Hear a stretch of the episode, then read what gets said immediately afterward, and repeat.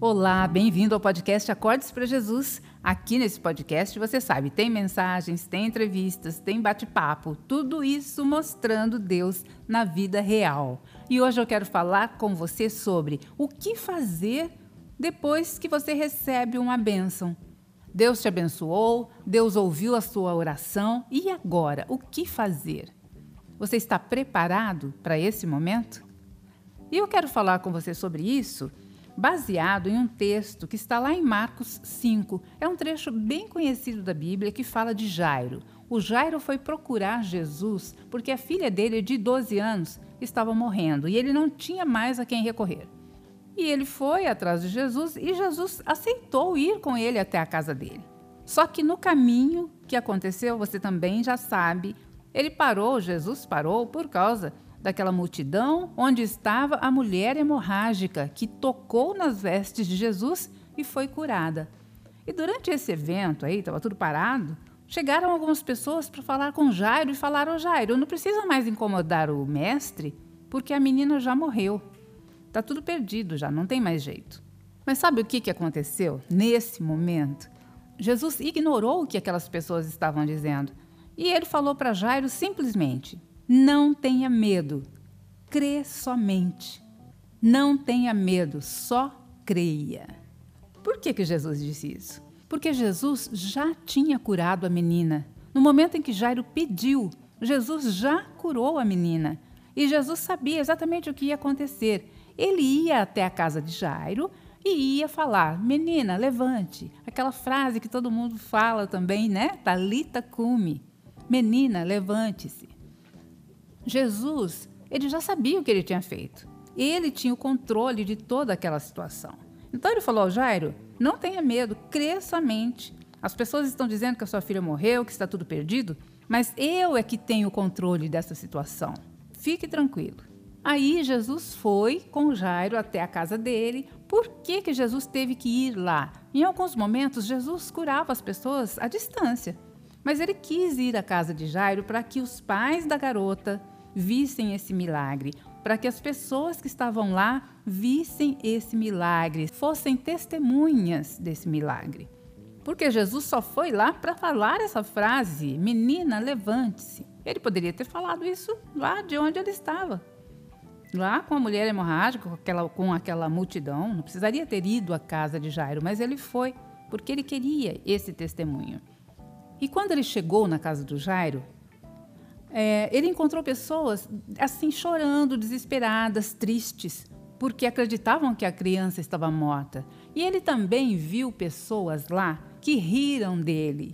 Quando ele disse: A menina está apenas dormindo. Muitas pessoas não acreditaram, não levaram Jesus a sério e riram dele.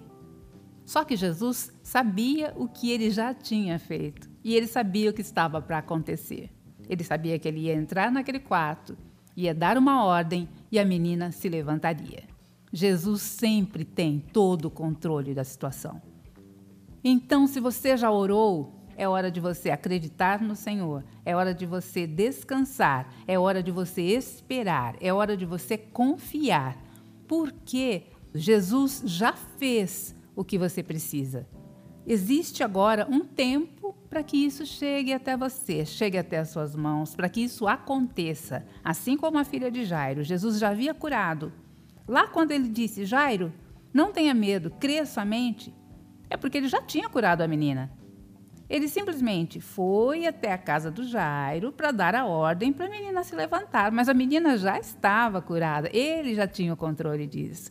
E no seu caso, é a mesma coisa. Jesus já sabe, Jesus já fez. E existe o tempo certo para acontecer.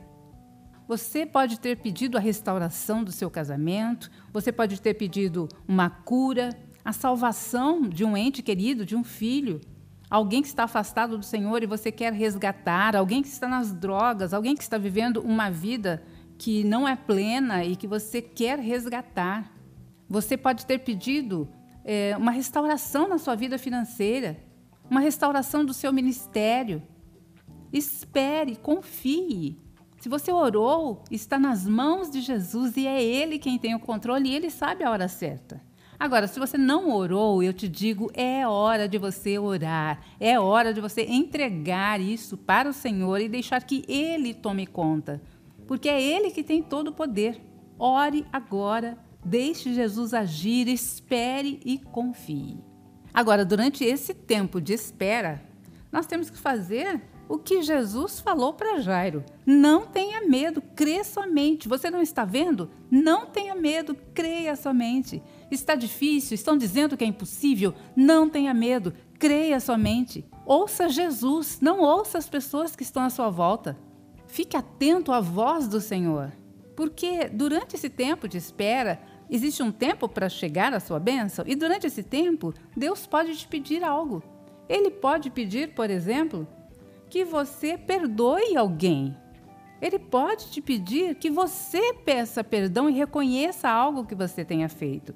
E o que nós precisamos fazer é obedecer o quanto antes. Ficar atentos, reconhecer a voz do Senhor, ouvir o que ele quer e obedecer imediatamente. Ele pode te pedir ainda uma capacitação. De repente você pediu um emprego, mas você não está preparado para receber esse emprego. E Jesus quer que você se capacite antes de entregar essa bênção. Você pode ter pedido saúde e o Senhor quer que você mude a sua alimentação, os seus hábitos. Ele quer que você se prepare, ele quer que você tenha uma reeducação alimentar. Você pode ter pedido pela sua empresa, pelo seu negócio, e Deus pode querer que você tenha uma reeducação financeira, mudar seus hábitos, a sua forma de se relacionar com o dinheiro. Deus tem estratégias diferentes para cada um de nós. Ele não vai pedir a mesma coisa para mim e para você. Não, ele conhece cada um. Ele sabe o que cada um de nós precisa. Então, na hora certa, ele vai entregar a nossa bênção. Mas antes disso, ele vai pedir algo. Ele vai nos preparar para que nós possamos receber e usufruir daquilo que ele vai nos dar. E nós temos que lembrar sempre que os pensamentos de Deus são muito maiores do que os nossos. Às vezes nós pedimos algo pequeno e Ele nos dá algo muito maior. E para que nós possamos receber e administrar este algo tão maior, ele precisa que nós estejamos preparados. Ele precisa nos preparar e nós precisamos estar disponíveis para esse crescimento. E eu gosto de um louvor que diz assim: Existe um lugar que, quando se perde, é que se ganha, e este lugar é no Senhor. Às vezes, Deus nos pede para abrir mão de algo, e se nós estivermos dispostos a abrir mão, Ele nos dá algo muito maior. O que nós precisamos é confiar e esperar. Nesse momento que você não consegue ver, neste momento que você não consegue entender, a sua opção é desistir ou confiar no Senhor, esperar nele e saber que ele pode todas as coisas, que todas as coisas cooperam para o bem daqueles que amam o Senhor e perseverar, acreditando, não desanimando. Voltando lá para aquele texto do Jairo, quando Jesus chegou na casa de Jairo, o que, que ele viu? Ele viu um cenário assim: pessoas tristes, desanimadas, desesperadas, chorando porque não acreditavam que tinha mais solução e pessoas que zombaram dele quando ele disse que a menina estava apenas dormindo. Pessoas que não acreditaram, não levaram a sério as palavras de Jesus. Preferiram zombar do que acreditar e esperar. E eu te pergunto: o que é que Jesus vê quando olha para você? O que é que Jesus vê quando olha para mim? Fé, esperança, perseverança? Ou tristeza, desânimo, reclamação? o que nós temos mostrado para Jesus no nosso dia a dia. Eu não estou falando quando você vai na igreja, não. No nosso dia a dia, no seu trabalho, lá quando alguém te incomoda, quando algo não sai do jeito que você gostaria, quando aquela promoção não veio, na sua casa, quando a família não age como você esperava, no seu ministério, quando você não se sente valorizado. O que é que Jesus vê quando olha para você? E para encerrar, vamos chegar ao ponto que Jesus manda os pais alimentarem a criança. Depois que a menina se levantou, Jesus disse aos pais: deem comida para ela, alimentem a criança. Depois que nós recebemos uma bênção, o que nós precisamos fazer? Se você pediu a restauração do seu casamento, Jesus te deu. E agora? Qual vai ser o seu comportamento? Você vai continuar sendo a mesma pessoa? Você vai continuar negligenciando o seu relacionamento? Você vai continuar duvidando? Você vai continuar suspeitando? Você vai continuar acusando, cobrando? Ou você vai ser uma nova pessoa e tratar o seu casamento com base na palavra do Senhor, com base no amor, com base no perdão? Como vai ser? Você pediu que o seu marido, a sua esposa, o seu filho fosse para a presença do Senhor e ele se torna um novo convertido. E a partir daí, o que é que você vai fazer? Esta pessoa vai ver Cristo em você através das suas ações? Você está cheio da palavra do Senhor para falar com essas pessoas, para ser instrumento de Deus, como alguém que ensina a palavra, alguém que mostra a palavra através das suas ações, da sua vida, que vai estar apoiando e não apontando o dedo e mostrando os defeitos? o que fazer depois que você recebe a sua bênção. Você pediu um novo emprego, e agora? Como é que vai ser? Você vai ser uma pessoa que se relaciona bem com os chefes, com os subordinados, com colegas de trabalho? Você vai ser aquela pessoa que procura aprender tudo o que é preciso para exercer da melhor forma aquela atividade?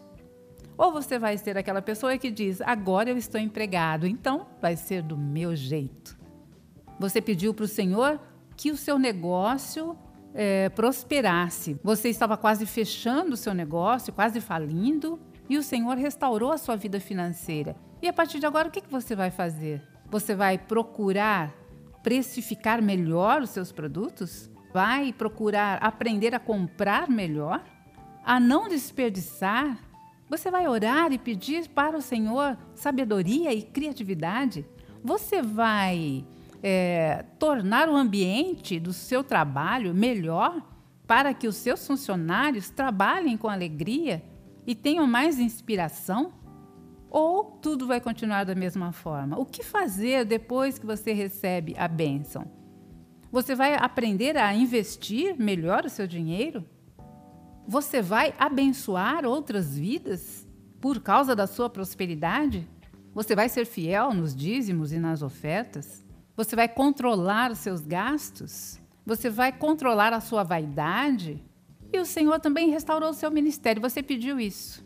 E agora, como é que você vai se comportar depois que o seu ministério foi restaurado? É hora de você buscar capacitação para exercer esse ministério. É hora de você ter domínio próprio para se relacionar melhor. E é hora principalmente de você buscar o Senhor, buscar a presença dele, buscar a palavra, para que você possa transbordar através do seu ministério. É como um carro. Nós podemos ter um carro com documentos, chaves, mas se você não tiver combustível, o carro não anda. E quando você está no seu carro, de preferência, você está com o tanque cheio. Você não quer estar na reserva, porque você sabe que um carro na reserva, o combustível pode acabar a qualquer momento. Então é disso que nós precisamos no nosso dia a dia, em todas as coisas, da presença do Senhor, da palavra do Senhor. Buscar o Senhor em todos os momentos das nossas vidas, não apenas na hora do desespero, ah, eu preciso do Senhor, então eu vou buscá-lo você precisa do Senhor, nós precisamos do Senhor todos os dias, todas as horas. Que nós possamos estar mesmo cheios do Senhor o tempo todo. Porque é do Senhor que vem a sabedoria. É do Senhor que vem a criatividade, a estratégia. É o Senhor que nos faz tomar a melhor decisão em todos os momentos. Nós precisamos dele. E eu quero encerrar esse episódio lendo com você alguns versículos do Salmo 103. E eu vou ler na nova tradução na linguagem de hoje. Que todo o meu ser louve o Senhor e que eu não esqueça nenhuma de suas bênçãos. O Senhor perdoa todos os meus pecados e cura todas as minhas doenças. Ele me salva da morte e me abençoa com amor e bondade. Ele enche a minha vida com muitas coisas boas e assim eu continuo jovem e forte como a águia.